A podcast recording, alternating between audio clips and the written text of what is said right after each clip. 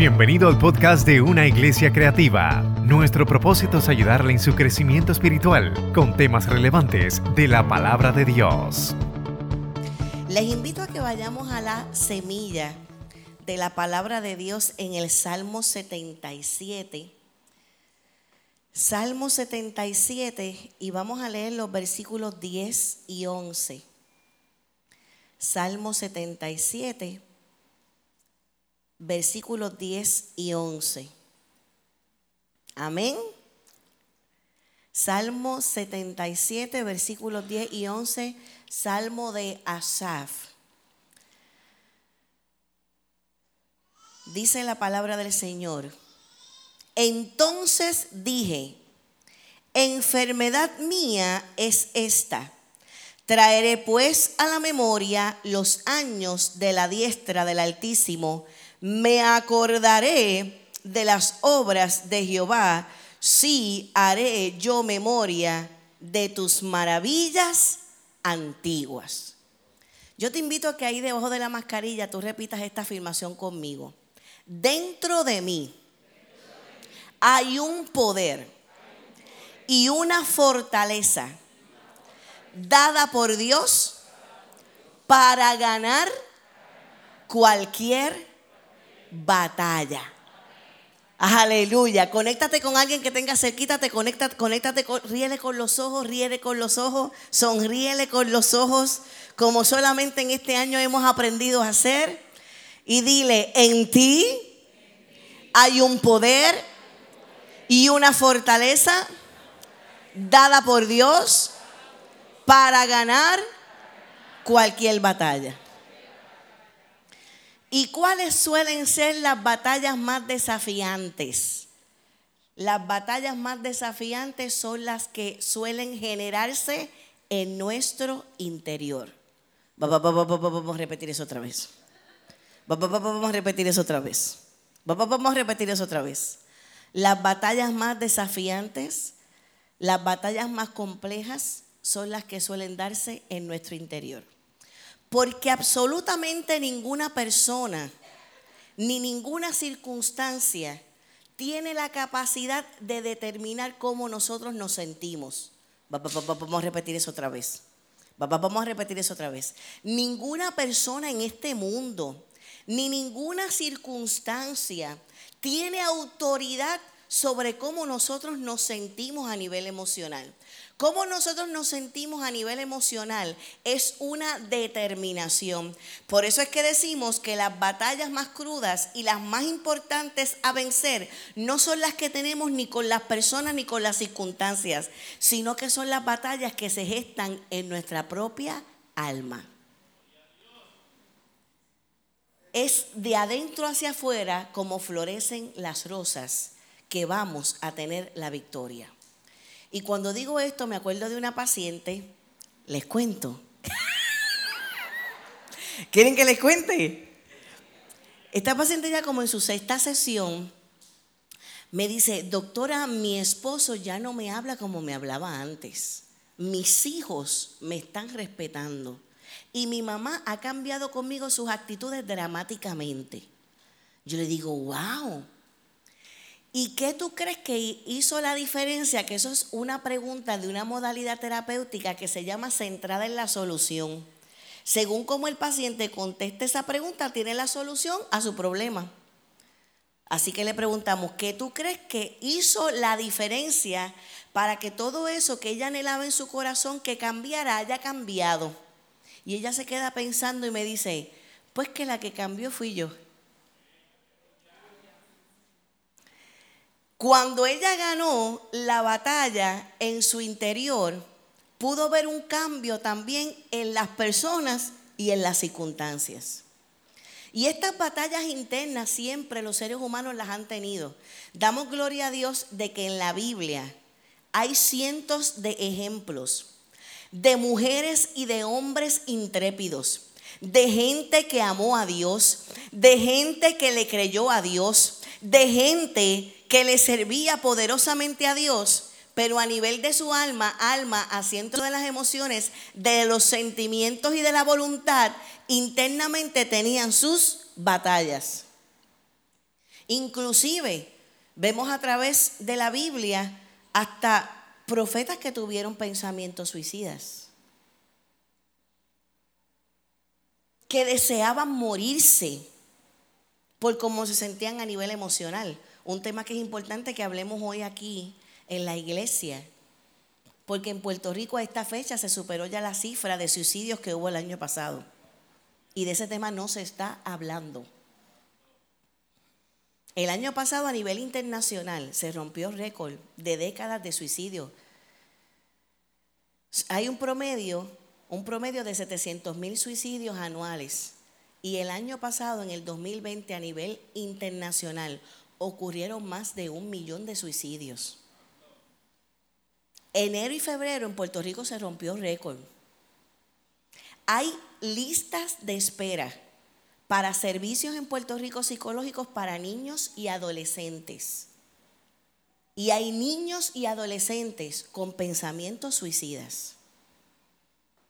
Por eso, por ley de probabilidad, hoy aquí, de la gente hermosa y bella que está hoy aquí, porque los feos hoy no vinieron al culto, de la gente bella y preciosa que está hoy aquí, por probabilidad, hay quienes han podido estar batallando, inclusive con estos pensamientos. Hoy están aquí en el servicio. Personas que han estado batallando contra la depresión. Y un personaje bíblico que tuvo esta batalla fue el autor del Salmo 77, Asaf. ¿Y quién era Asaf? Asaf era un adorador, padre de adoradores. Él no solamente dirigía la parte de las voces del templo, sino que también dirigía la parte instrumental del templo. Él era un vidente del mundo espiritual. A él se le manifestaba y podía ver y oír el mundo espiritual.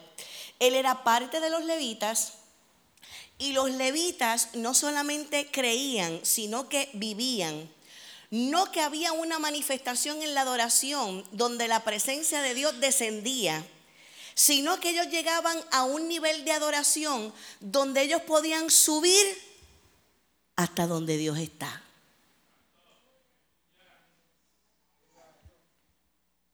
Tú llegar a un nivel de adoración donde te encuentres físicamente viendo la loseta del trono de Dios.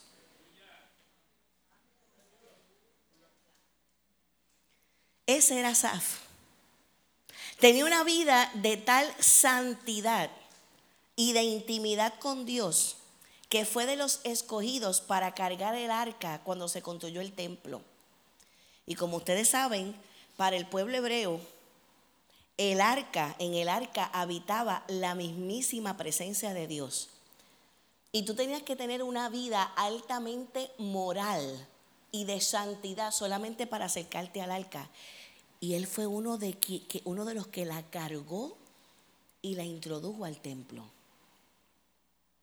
Y este hombre revela en lo que para nosotros es el Salmo 77, que estaba pasando por una depresión clínica.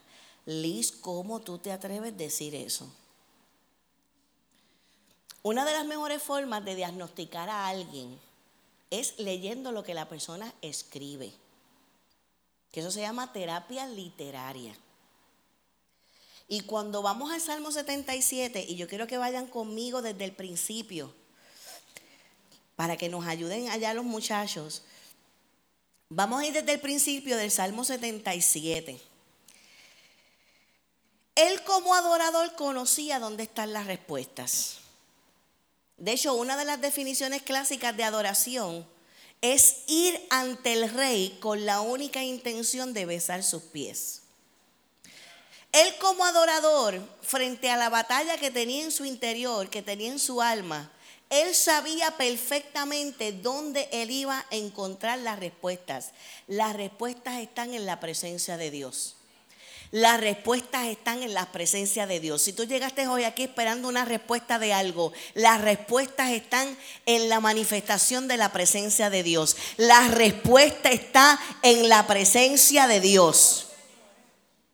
Así que él va a Dios en medio de su tribulación. Y vamos a ir desde el versículo 1 del Salmo 77.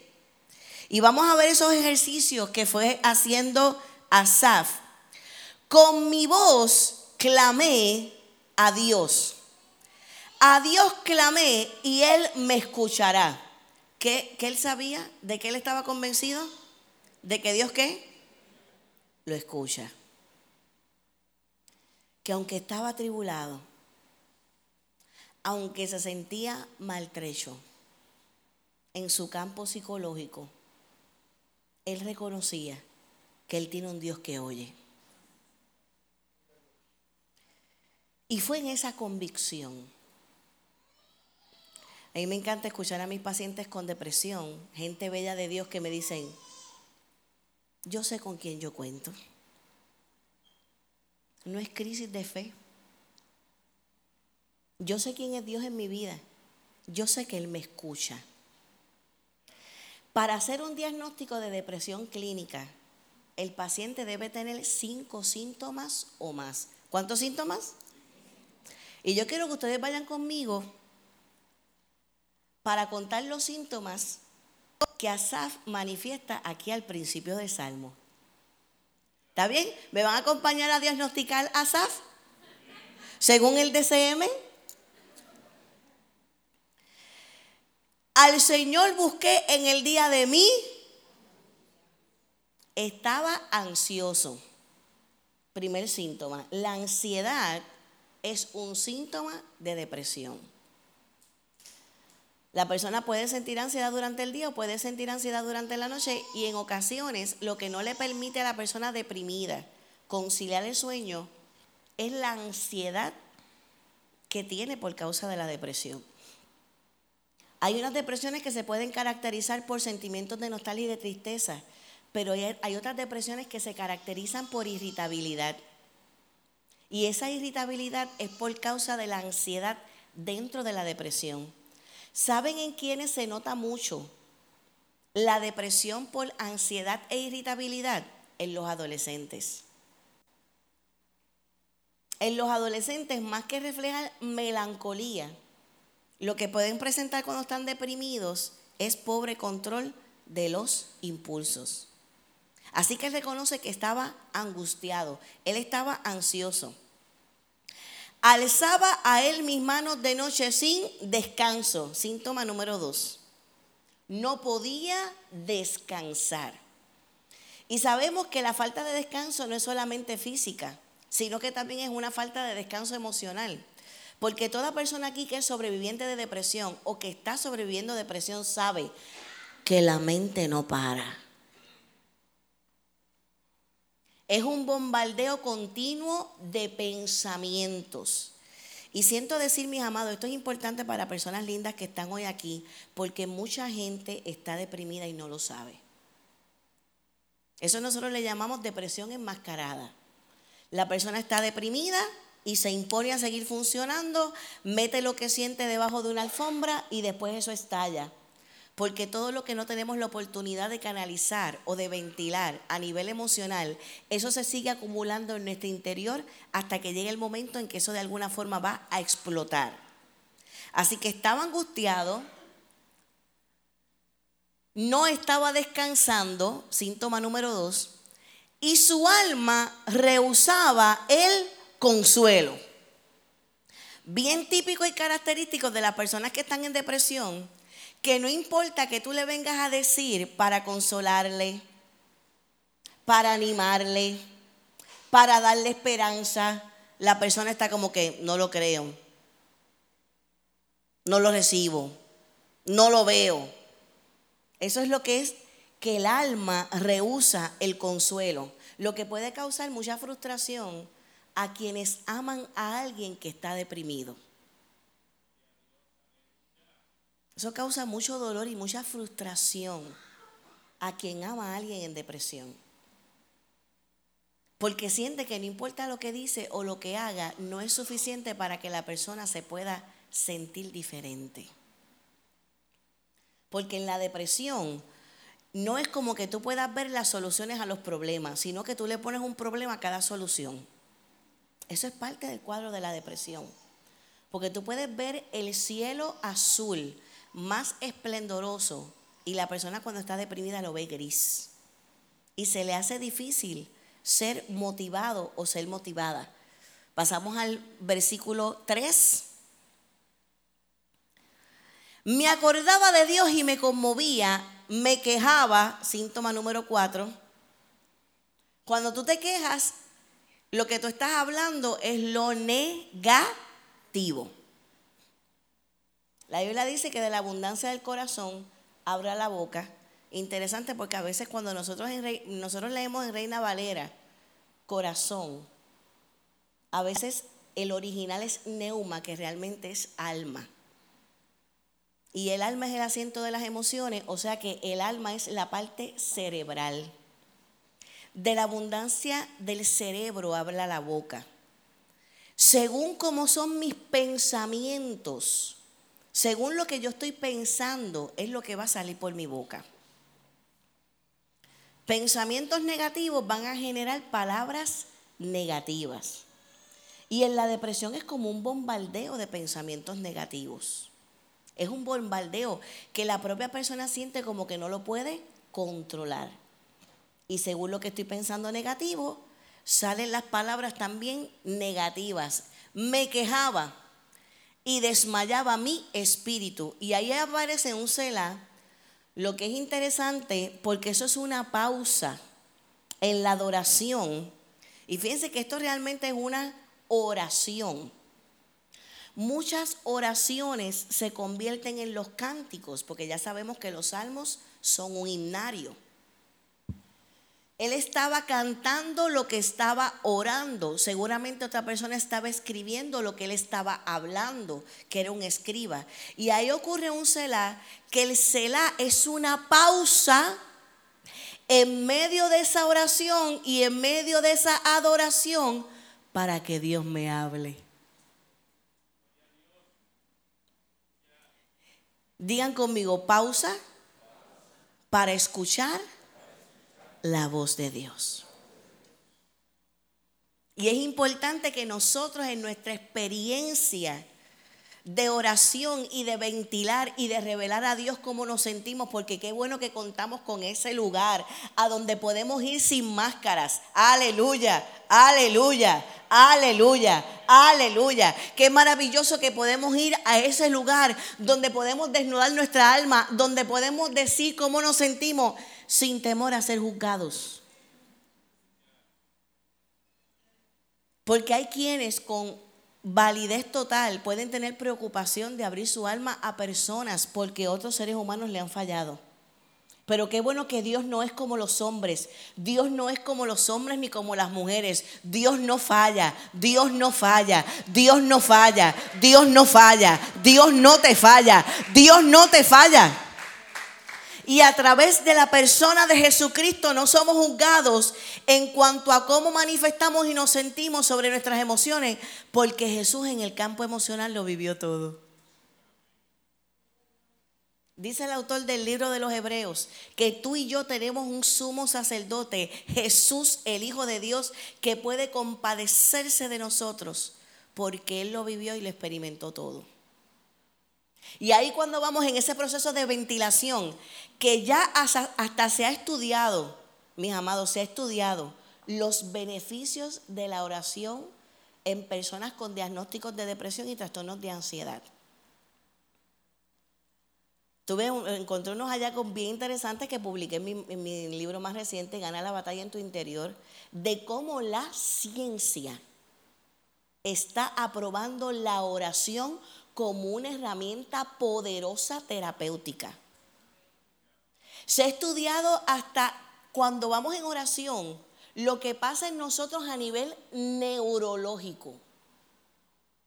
Cómo las ondas del cerebro se empiezan a equilibrar. Por eso cuando gente bella y preciosa de Dios va, va a terapia e identificamos que está deprimido, porque le puede pasar porque es un ser humano, Siempre yo también le pregunto cómo está su vida devocional. Y a veces me dicen que está buena. Y claro que sí, que puede ser. Y en ocasiones la persona puede identificar que necesita fortalecer esa área. Yo hablo, ventilo, libero y callo para que Dios me hable. Para que entre la intervención del Espíritu Santo y yo pueda en mi interno escuchar voz de Dios. Porque ningún terapeuta en el mundo te podrá decir lo que te dirá el Espíritu Santo. Ningún fármaco creado por ninguna farmacéutica podrá provocar en ti lo que provoca la manifestación del Espíritu Santo. Y no es que estamos invalidando lo otro, es muy bueno. Es muy bueno y mi esposo y yo lo hemos enseñado como profesores en la universidad, pero ¿sabes qué? Ninguno lo puede hacer. Que yo hable, que yo ventile, que yo desnude, que, que yo manifieste, que yo derrame mi alma delante de la presencia de Dios y venga manifestación del Espíritu Santo a consolarme, a levantarme, a ungirme, a recargarme. Aleluya. A nuestro amado Señor Jesús le pasó en Getsemaní diciendo cómo se sentía. Quisiera que pasaras de mí esta copa, pero que no se haga mi voluntad sino la tuya. Y un ángel vino, Selah. Él cayó y un ángel vino a fortalecerle. Porque el mundo espiritual, hay almas hoy aquí que necesitan esta palabra, el mundo espiritual se va a manifestar a tu favor. Y si el Padre Celestial tiene que paralizar algo en el cielo para que se manifieste aquí en la tierra, para levantarte a ti, lo hará. Selah. Versículo 4. No me dejabas pegar los ojos. ¿Qué tenía? Ya llegamos a los cinco síntomas. Ya le hicimos el diagnóstico. Todo lo que pase de ahora en adelante es un extra, pero ya le hicimos el diagnóstico. Asaf, el gran adorador profeta, el ministro que guiaba al pueblo a la adoración, estaba deprimido. Qué tremendo, ¿verdad? ¿Cuántos le agradecen al Señor que podamos tener esto? Para descubrir y entender que somos seres humanos. ¿Y qué le pasaba ahí? ¿Qué le estaba pasando? ¿Qué tenía? Insomnio. No podía dormir. Y hay tres tipos de alteración en el sueño cuando hay depresión. Se puede dormir en intervalos, que es que la persona se puede tardar en quedarse dormida y despierta varias veces en la noche o que no se puede levantar por la mañana de la cama. Bien típico porque no descansa bien y la depresión ala mucha energía y suele haber mucho agotamiento físico cuando hay depresión. ¿Verdad que sí? Pero en el caso de Asaf tenía el tercer tipo de trastorno de sueño en depresión. No podía pegar el ojo. O sea, se iba con la noche qué? En blanco. No podía dormir absolutamente nada. Estaba yo quebrantado. Él estaba profundamente triste. Hay pacientes en depresión que me dicen, mira, Lija, a mí me bajan las lágrimas en el carro sin que haya nada para que me bajen las lágrimas. Por eso a veces cuando empiezan a tomar antidepresivos, psiquiatras buenos que hay en Puerto Rico, hay, hay, hay psiquiatras cristianos, ungidos del Señor, psiquiatras y entonces cuando los medican, porque hay depresiones donde es necesaria la medicación, me dicen, Liz, las lágrimas no me salen. A veces hasta quiero llorar y ahora no me salen las lágrimas. Pero en la depresión hay mucho quebrantamiento. Está esa tristeza profunda. Estaba quebrantado y no hablaba. Tú de momento una persona que es bien vivaracha, una persona que es bien conversadora, una persona que es bien extrovertida y ahora de momento se aísla. No quiere estar con la gente. Cuando te ves una persona que la gente ama por su forma tan destellante de ser y ahora la persona está apagada socialmente, no habla, no habla. Vamos al versículo 5. Ahí empiezan las técnicas. ¿Dónde dijimos que están las respuestas? ¿Dónde están las respuestas? En la presencia de Dios. Ya Asaf pasa por la experiencia de usar la oración como método terapéutico y está ventilando y está sacando hacia afuera, importante porque hay que sacar hacia afuera, porque si reprimo eso se convierte en algo peor. Ya sacó hacia afuera todo lo que está sintiendo. Y miren, cuando yo leo este salmo, yo quedo fascinada.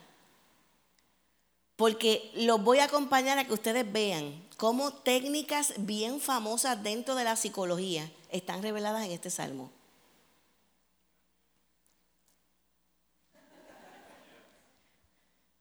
O sea que esos teóricos plagiaron Biblia. Y así ha pasado con todas las ciencias. Todo lo que se descubre en las diferentes ciencias ha estado revelado primero en las Sagradas Escrituras. Y las ciencias de la conducta humana no son la excepción. Miren el ejercicio al que Asaf es guiado. Consideraba los días desde el principio, los años de los siglos. Vamos al versículo 6. Me acordaba de mis cánticos de noche, meditaba en mi corazón y mi espíritu inquiría. Versículo 7. ¿Desechará el Señor para siempre y no volverá más a hacernos propicio? Él empieza a hacer unas que... ¿Qué son esas? Unas preguntas. Eso en terapia se le llama modelo socrático. Como Sócrates, allá el filósofo griego. Yo empiezo a hacer una pregunta, porque mientras yo me hago la pregunta, y voy descubriendo las respuestas, ahí yo encuentro consuelo para mi alma. Por eso toda persona linda y preciosa que está aquí, que es terapeuta o que esté en el campo de la consejería, yo siempre recalco, ¿verdad? Cuando estamos en ese tipo de escenarios con profesionales, dando talleres o, como profesora en la universidad a futuros consejeros, la respuesta la gente las tiene dentro de ellos. Yo nunca le digo, Nunca le digo a un paciente, tú vas a hacer esto sobre esta situación. Nunca. Nunca en mi vida. Primero porque cuando salen de la oficina van a decir, Liz me dijo que hiciera esto. El pastor me dijo que hiciera... La gente tiene las respuestas en su interior. Di conmigo, yo tengo las respuestas en mi interior. Y lo que tengo que hacer es un ejercicio para descubrir esas respuestas. Y eso es lo que está haciendo ahí Asaf. Desechará el Señor para siempre y no volverá más a hacernos propicio. Pero ahí hay una manifestación de una emoción que Asaf tiene. Él está sintiendo que Dios que lo había, lo había abandonado, como Jesús en la cruz. Dios mío, Dios mío, ¿por qué me has abandonado? Porque una persona puede estar en un quebrantamiento emocional tan profundo que puede sentir que Dios no está. Que Dios lo ha dejado solo. Si tú eres un Dios de amor, ¿por qué me has dejado solo? ¿Por qué no te veo en esta situación? ¿Por qué no te veo haciéndome justicia? Y esto volvemos otra vez, grandes personajes bíblicos lo vemos que tenían esos mismos conflictos y le hacían estas mismas preguntas a Dios. ¿Por qué estás permitiendo que pasemos todo esto si somos tu pueblo? ¿Hasta cuándo, hasta cuándo, hasta cuándo voy a tener que manejar y sobrevivir esta situación? ¿Hasta cuándo tú vas a permitir que esos incircuncisos que no te aman y que no te adoren nos dañen a nosotros? ¿Por qué tú le das la victoria a los que no te aman y a los que no te sirven? Y a mí me has dejado solo. Son preguntas de profetas. Imagínense hasta el mismo Jesús. Le preguntó al Padre, ¿por qué me abandonaste? Revelando el sentimiento de que se estaba sintiendo totalmente solo. Versículo 8. ¿Ha cesado para siempre su misericordia? Estaba pensando que Dios lo estaba castigando. ¿Se ha acabado perpetuamente tu promesa? Ven acá, lo que tú me prometiste, lo que tú me hablaste. Raíz de muchas crisis en gente que ama a Dios. lo que tú me hablaste, ¿qué pasó? Entonces, ¿tú hablaste o no hablaste o qué ha pasado? ¿Por qué yo miro para el norte, miro para el sur, miro para el este, miro para el oeste y no veo el cumplimiento de lo que tú me has prometido? Versículo 9. Ha olvidado Dios el tener misericordia. Ha encerrado con ira sus piedades. Siente que Dios tiene coraje con él. Y vuelve otra vez qué? Se calla para que el Espíritu le hable. Versículo 10.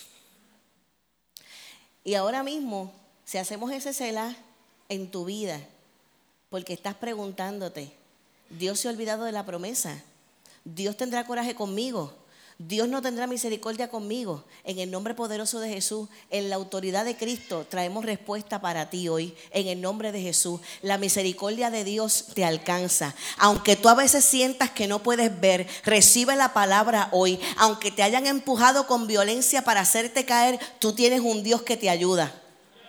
No te vas a morir en ese proceso. No morirás, sino que vivirás y contarás las maravillas que Dios hará contigo. Podrás alzar tus ojos a los montes y verás de dónde viene tu socorro. Tu socorro viene de Jehová que hizo los cielos y la tierra. No dará tu pie al resbaladero no se dormirá el que te guarda. Tú tienes un Dios que te sostiene de tu mano derecha y te dice, yo soy el que te ayuda. Caerán mil y diez mil a tu diestra, mas ninguno de esos dardos te va a tocar. Ningún dardo forjado contra ti prosperará. Oye, y a veces los dardos que más duelen son los que vienen de otros hijos de Dios. Ningún dardo forjado contra ti prosperará. Tú estás en el hueco de la mano de Dios. Tú estás en la palma de la mano de Dios. El que habita al abrigo del Altísimo morará bajo la sombra del omnipotente Dios. Dirás tú a Jehová, esperanza mía y castillo mío, mi Dios en quien confiaré. Él te librará del lazo del cazador,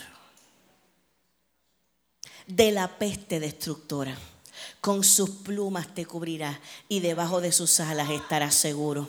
Escudo y adarga es su verdad. No temerás al terror nocturno, ni saeta que vuele de día, ni pestilencia que ande en oscuridad, ni mortandad que en medio del día destruya, pues a sus ángeles va a mandar cerca de ti, que te van a guardar en todos tus caminos.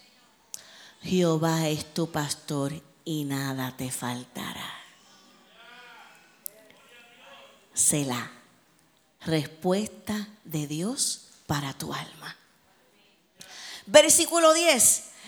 Dije, enfermedad mía es esta. Qué glorioso. La Biblia dice que la depresión es una enfermedad.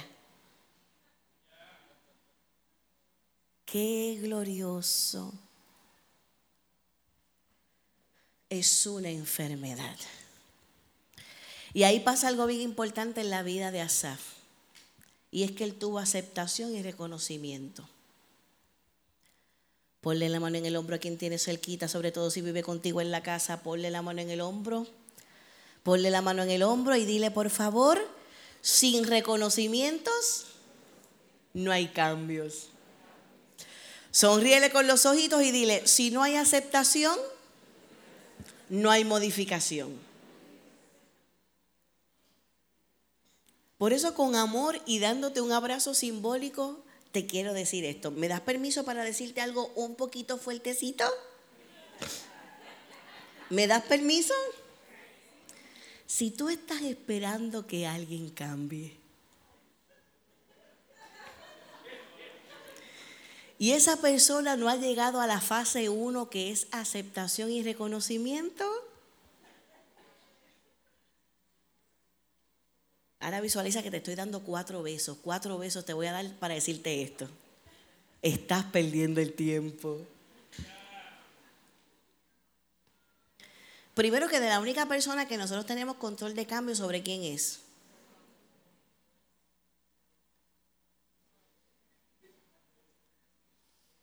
Yo no tengo la autoridad ni la potestad que nadie cambie. Ay, cuando uno entiende y vive eso, uno está libre. La bilis no te va a reventar. Aleluya. El cambio, el poder, el control es, es el que yo tengo sobre mí. Y para yo cambiar, lo primero que yo tengo que hacer es aceptar que estoy mal. Y Asaf, el gran ministro de Dios, el gran profeta, el líder de adoración, el que destilaba santidad, dijo, yo estoy mal. Enfermedad mía es esta. Estoy enfermo de mis emociones. Traeré pues a la memoria los años de la diestra del Altísimo. Vamos al versículo 11 que tiene que ver con este. Me acordaré de las obras de Jehová, si haré yo memoria de tus maravillas antiguas. Decíamos que nosotros hablamos de lo que pensamos. Ahí lo que comienza a hacer Asaf es un cambio en el pensamiento. ¿En qué me voy a poner a pensar? ¿En qué me voy a poner a pensar? Más del 80% de las depresiones se deciden. Datos científicos. Menos de un 20% son por condiciones bioquímicas del sistema, pero más de un 80% son una decisión. ¿Y dónde se toma esa decisión? En la mente. Búscate a alguien, ponle la mano en el hombro, búscate a alguien y dile, dile, wow.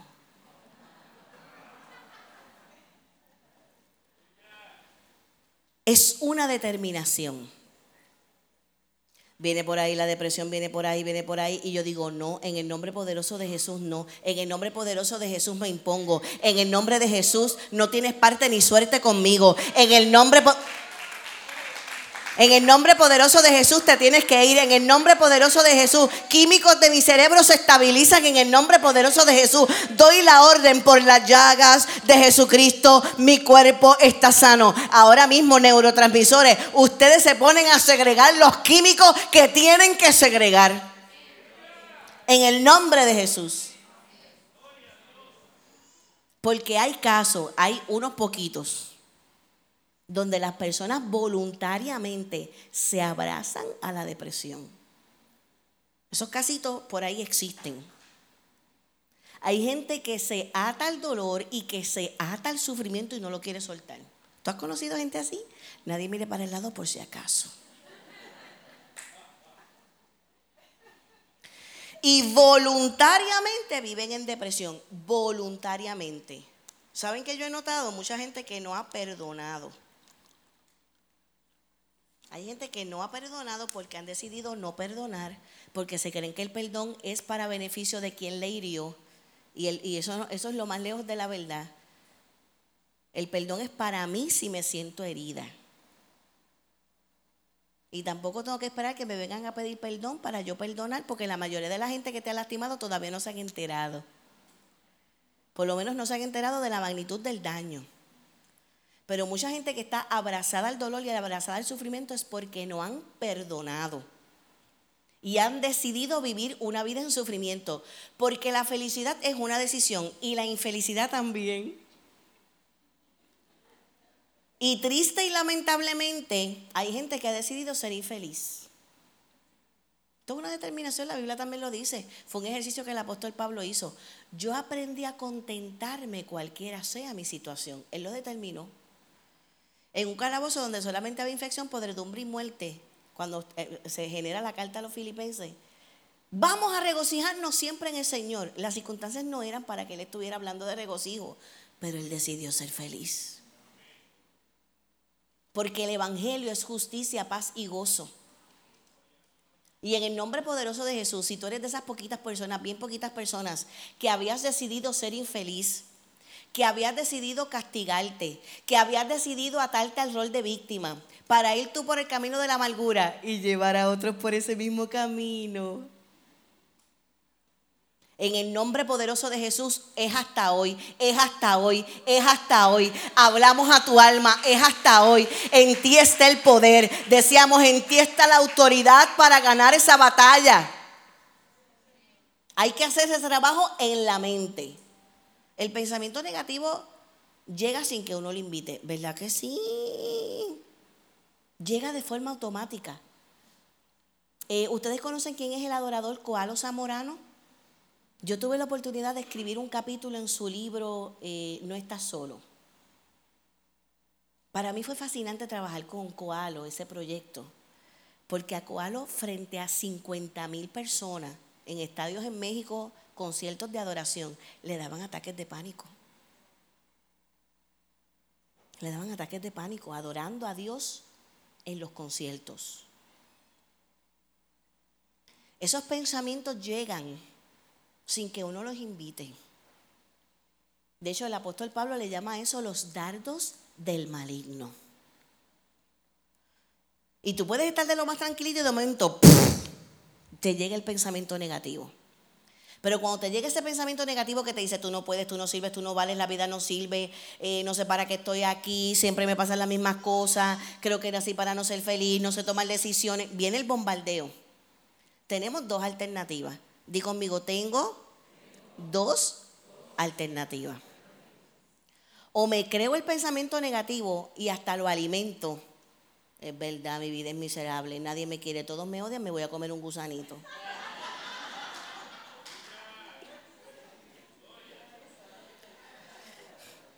O ejerzo la autoridad y le digo al pensamiento negativo, no, voy a hacer un cambio en el pensamiento, metamorfo, transformación radical, metamorfo. Transfórmense en, metamorfo fue un concepto que usó Pablo a los romanos. Metamorfo, palabra original griega. Metamorfo, cambio radical en el pensamiento. Transfórmense en el espíritu de sus mentes para que conozcan la voluntad de Dios buena, agradable y perfecta. ¿En qué debemos pensar? En todo lo puro, en todo lo justo, en todo lo amable, si hay virtud alguna, si hay algo digno de alabanza, en eso decido pensar. Voy a tomar todo pensamiento en negativo, voy a poner todo pensamiento y lo voy a poner cautivo a obediencia a Cristo. O como Dios revela al pueblo hebreo a través del profeta Isaías, tú guardarás en completa paz aquel en cuyo pensamiento en ti persevera porque en ti está confiando. Y por último, miren el ejercicio que él hace. Voy a hacer memoria de tus maravillas antiguas.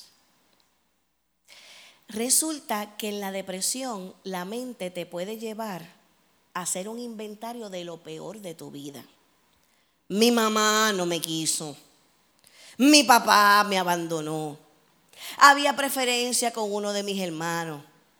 Me maltrataron emocionalmente. Me decían cosas que atentaban en contra de mi dignidad. Me pegaron injustamente. Me pegaron a mí y a los demás no le pegaban como me pegaron a mí. Me abusaron sexualmente y sin dejar de validar todo lo difícil y complejo que eso pudo haber sido para tu vida. Validamos eso, lo validamos y lo respetamos. Pero tiene que llegar un momento en que esa canción hay que cambiarla. Porque Dios te ha dado un cántico nuevo. Lo que me hizo mi ex, tu ex, tu ex, tu ex. Me encanta observar a la gente cuando digo tu ex, porque algunos hacen como que...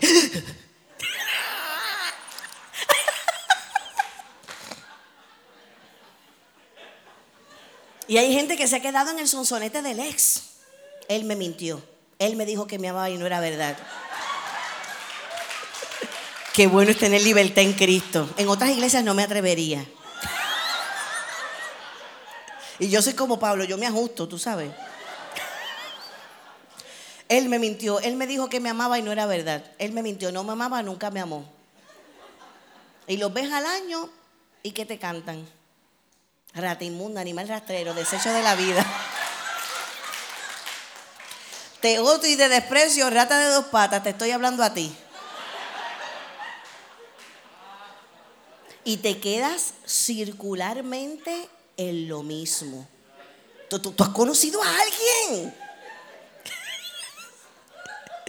y sigue ese pensamiento circular en lo mismo. Cambia el pensamiento, cambia el cántico. Gozo, gozo, gozo yo quería, pero lo buscaba donde no lo había, porque el gozo no te lo da ningún ser humano. Gozo, gozo, gozo yo quería, pero lo buscaba donde no lo había. Pero vino Cristo el dador de la vida y me dio del gozo del que yo quería pero vino Cristo el dador de la vida y me dio del gozo del que yo quería. Así que deja que los muertos entierren a los muertos. Y que cuando tu mente haga el ejercicio de ir hacia atrás, hagas lo que fue revelado al alma de Asaf yo lo que me voy a poner a recordar son las maravillas de Dios. De cuando yo estaba en el pozo de la desesperación, cuando yo estaba ahí hundido prácticamente en el Seol, y de ahí cogió Dios y me levantó, y de ahí cogió Dios y me restituyó. Digan conmigo, referencia. Hay momentos en la vida, como le pasó a Saf, donde tú tienes que buscar la referencia el Dios que me sanó antes lo va a volver a hacer ahora. A mi esposo le dio COVID. Y si había una persona en este mundo que decían que no le podía dar COVID, era a Luis Armando, sobreviviente de cáncer de tráquea, que no se sabía si podía ser intubado. Y cuando estamos en esa siempre, ¿verdad? Porque le dio grave. Eh, creo que se llama severo, en el caso de COVID. Y era impresionante ver el pecho de mi esposo, cómo subía y bajaba. Siempre hemos estado claros que la voluntad de Dios es soberana. Yo decidí también creer en la experiencia. Y en ese cuarto yo hice de todo. Oré, afirmé, reprendí, lungí de pies a cabeza, que yo no hice. Todas las escuelas bíblicas que yo he cogido desde que tenía dos añitos hasta el presente, yo las apliqué en ese cuarto. Pero una cosa que sé que el Señor me guió a hacer, dos veces lo he librado del cáncer. Se supone que tú no puedas hablar por cáncer en el nervio reaccionario de la voz y eres un milagro. Nuestro hijito Adrián Emanuel es un milagro. El Dios que lo hizo antes. Recíbelo, recíbelo para tu alma hoy, recíbelo para tu alma hoy. Ponte a recordar, ponte a recordar la maravilla antigua. ¿Te acuerdas el Dios que te llenó la nevera? ¿Te acuerdas de aquella persona que llegó con una compra a tu casa? El Dios que te proveyó antes te va a proveer ahora. ¿Te acuerdas cuando estabas en desesperación y Dios mandó un profeta y te habló y te dio dirección? El Dios que lo hizo antes lo va a volver a hacer ahora. ¿Te acuerdas cuando estabas sumergido, sumergida en aquella depresión y has dado testimonio de donde Dios te levantó? Dios lo va a volver a hacer ahora. El Dios que libertó a tu hijo antes lo va a volver a hacer ahora. El Dios que libertó a tu hija, el Dios Dios que libertó a tu hija antes, lo va a volver a hacer ahora. Lo que Dios hizo en esta casa antes, lo va a volver a hacer ahora. Lo que Dios hizo en Puerto Rico antes, lo va a volver a hacer ahora. Lo que Dios ha hecho con la iglesia de Puerto Rico, lo va a volver a hacer ahora. Dios lo hará otra vez. Yo tengo una referencia. Hay unas maravillas antiguas que Dios hizo y yo voy a creer que los volverá a hacer. Y ponte en pie para que recibas esta palabra.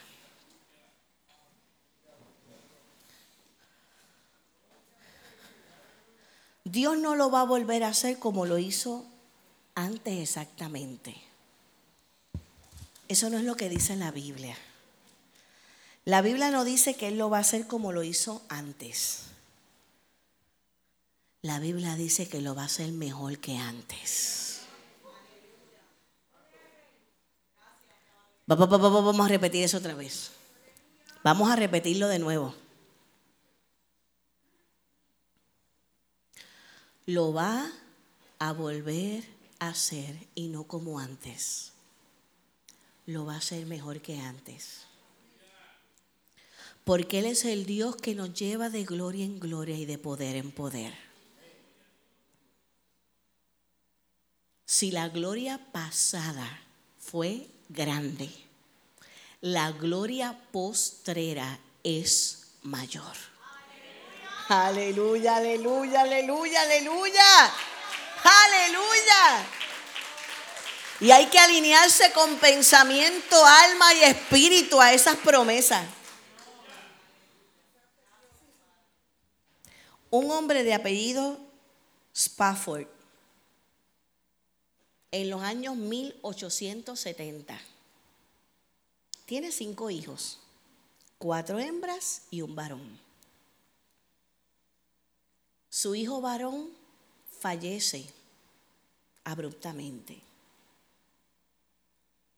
Esto lo deprime y hace también que su negocio se vaya en bancarrota.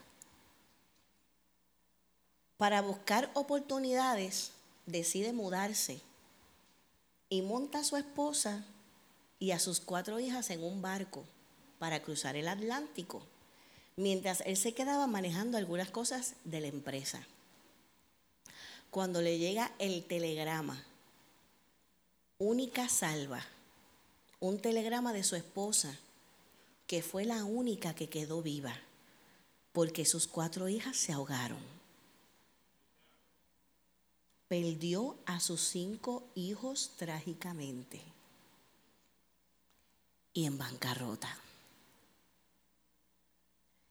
Se van él y su esposa a hacer la travesía, cruzando por la misma ruta en que el barco en el que iban sus cuatro hijas se había hundido. Y cuando está en el barco escribe este himno, que es un himno muy conocido, que se titula Estoy bien. De paz inundada mi senda ya esté, o cúbrala un mar de aflicción. Cualquiera que sea mi suerte diré, estoy bien, estoy bien, tengo paz, gloria a Dios estoy bien, gloria a Dios. Tengo paz en mi ser, gloria a Dios. Ya venga la prueba o me tiente Satán. No amenguan mi fe ni mi amor, pues Cristo comprende mis luchas, mi afán, y su sangre obrará a mi favor. Estoy bien, gloria a Dios. Tengo paz en mi ser, gloria a Dios. Feliz yo me siento al saber que Jesús libróme de yugo opresor, quitó mi pecado, clavóle en la cruz. Gloria demos al buen Salvador. La fe tornase en feliz realidad. Al irse la niebla veloz, Desciende Jesús con su gran majestad. Aleluya, estoy bien, estoy bien con mi Dios. Creemos sobre la batalla en tu alma. Está bien. Está bien. Tienes paz. Está bien. Gloria a Dios. Señor, te damos las gracias por estos tus hijos. Gracias por quienes ellos son en ti, Señor. Gracias porque hasta aquí, Señor, en un año y medio que ha sido tan difícil y tan duro, hasta aquí tú los has ayudado y hasta aquí tú los has sostenido.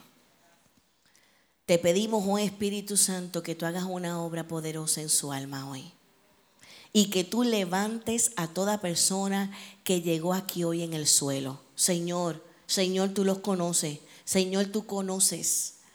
Aquellos que llegaron en tristeza, que llegaron en desánimo, que llegaron en turbación, que llegaron en estado de inestabilidad. Tú los conoces, Señor. En el nombre poderoso de Jesús afirmamos y creemos que ellos en tu nombre, por tu fuerza, por la obra redentora de Jesucristo, tú los levantas y los reposicionas. Y toda persona que se siente identificada con esta oración, yo le voy a pedir que levante sus dos manos. Levanta tus manos. En un solo minuto,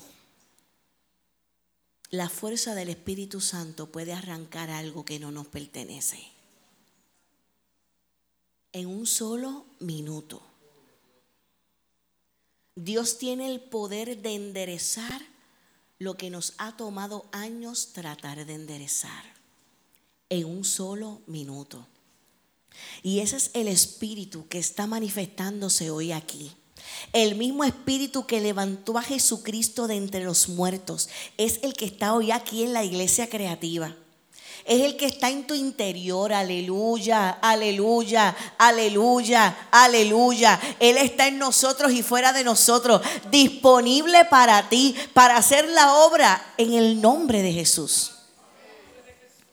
Y todas esas personas que son muchas que están levantando sus manos, haz tu oración ahí a Dios. Y dile cómo tú te sientes, así como hizo Asaf. Dile lo que estás sintiendo.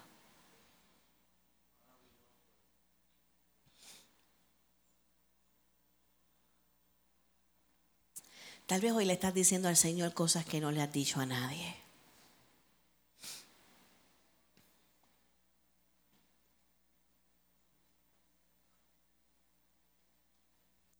Abre el corazón al Señor. Al que te entiende.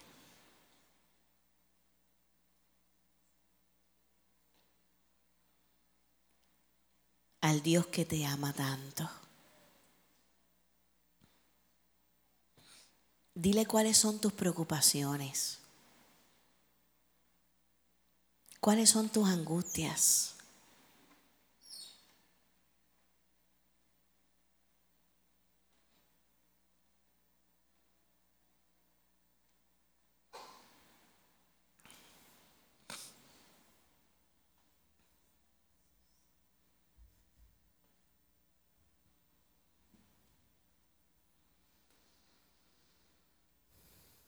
En el nombre poderoso de Jesús, Señor, creemos en el nombre poderoso de Jesús, que tú haces la obra en tus hijos, Señor amado. En el nombre de Jesús. Señor, tú impartes el gozo, el gozo. Despiertas el gozo que está dormido en el interior de ellos, Señor. En el nombre poderoso de Jesús, en el nombre de Jesús, Señor. Hablamos gozo a sus almas, gozo, gozo, gozo, avivamiento de gozo en su interior, Señor. En el nombre poderoso de Jesús. Tú levantas la fuerza, Señor. A quien aquí, te, te, dijo que, que está en cansancio. En la adoración te dijo que está en cansancio. Pero tú, Señor, le llenas de fortaleza. En el nombre poderoso de Jesús, en el nombre poderoso de Jesús. Hablamos a ti la palabra que está en Isaías. Vas a caminar y no te vas a cansar. Vas a correr y no te vas a fatigar. Mucha gente depende de ti. Es importante que sepas que no estás sola. Que no estás batallando sola. El Señor está contigo en el nombre poderoso de Jesús, tú vas a salir de aquí con toda convicción de que el poderoso gigante es el que te acompaña y que de él viene tu fuerza. No tengas preocupación sobre salud física. De hecho, no te vas a Vas a poder cuidar a los tuyos. No tengas ninguna preocupación. El Señor está en control y Él es quien cuida. En el nombre de Jesús, en el nombre de Jesús, en el nombre poderoso de Jesús. Gracias por tu hija, Señor, en el nombre de Jesús. Aleluya, aleluya, aleluya. Aleluya, aleluya, aleluya. Señor, gracias. Gracias, Señor, por lo que tú haces y haces más. Aleluya, aleluya, en el nombre de Jesús. Señor, toda persona que no está durmiendo, Creemos lo que dice tu palabra, lo que afirmaba David antes de dormir. En paz me acostaré y asimismo dormiré, porque solo tú, Jehová, me haces vivir confiado. Aleluya, aleluya. Señor, toda persona que llegó aquí y has tenido sentimientos y pensamientos sobre la muerte. Ha dicho como el profeta Elías, basta ya, oh Jehová, quítame la vida. Me quisiera morir. Pero así, Señor, como llegaron ángeles y aves a alimentar y a fortalecer a Elías, llegó el ángel de Jehová y llegaron aves. En el nombre poderoso de Jesús, Señor, creemos que se opera en el alma de tus hijos que están teniendo pensamientos sobre la muerte. En el nombre de Jesús, Señor, recobra el sentido para vivir. El Señor me muestra que hay un varón, es un hombre aquí que ha tenido esa idea.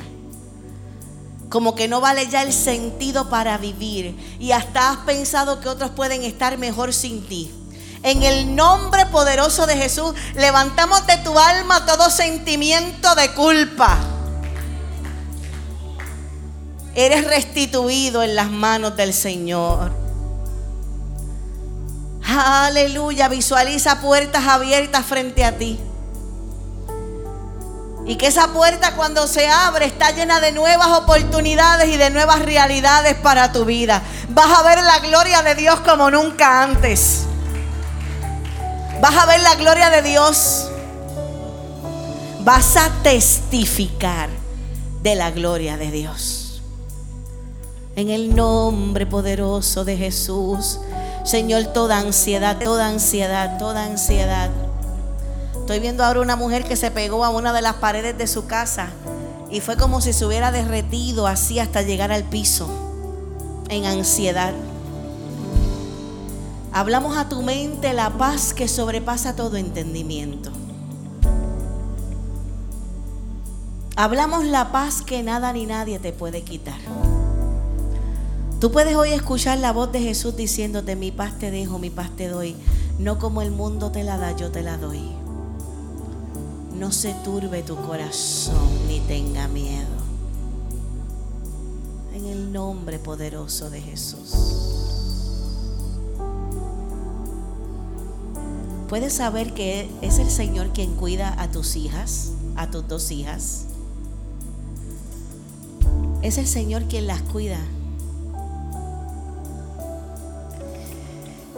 Y aunque ahora mismo tienes tanta angustia por cosas que has visto, el Señor te recuerda, yo te las di y yo soy quien las cuida.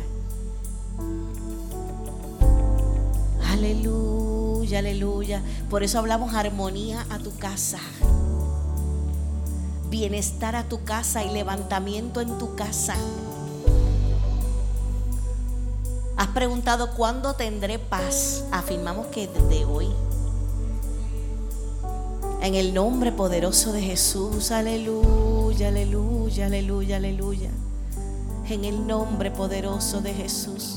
En el nombre poderoso de Jesús. En el nombre poderoso de Jesús. Eso que estás sintiendo en tu interno. E-, esos ríos de agua viva que están corriendo en tu interior. Esa paz sobrenatural que estás experimentando. Dios obrando. Dios obrando. Aleluya. Aleluya, aleluya, aleluya, aleluya, aleluya, porque en ti confiamos, Señor, porque te decimos como el salmista, ¿a quién iremos sino a ti? Solamente tú tienes vida, solamente tú tienes vida, solamente tú tienes vida, solamente tú tienes vida. Y es un plan de vida y no de muerte, y es de vida abundante. Vida en abundancia. En el nombre poderoso de Jesús, gracias Señor. Gracias Señor. Gracias Espíritu Santo.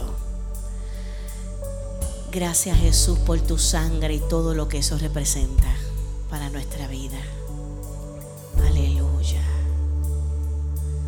¿Habrá hoy aquí alguna persona que necesita reconciliarse con Dios?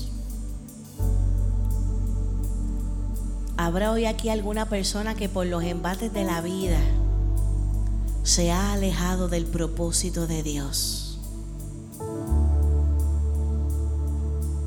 Y hoy necesitas reconciliarte con el Dios que te ama tanto. Diciéndole a Jesús, mi vida te pertenece y nada ni nadie me va a apartar de ti. Jesucristo es mi Señor y mi Salvador.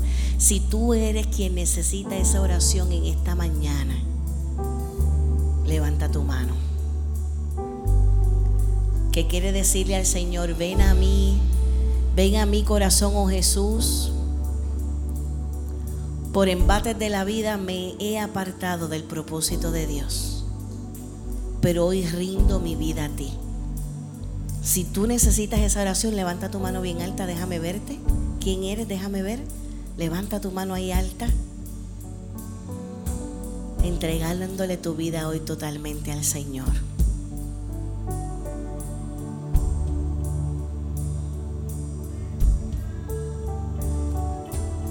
Diciendo, hoy yo me rindo a ti. Y salgo de aquí para tomar decisiones concretas alineadas a quien soy en Dios. Habrá alguien que necesita esta oración y levanta tu mano, vamos a orar por ti. Para que no salgas de aquí como entraste. ¿Habrá alguien?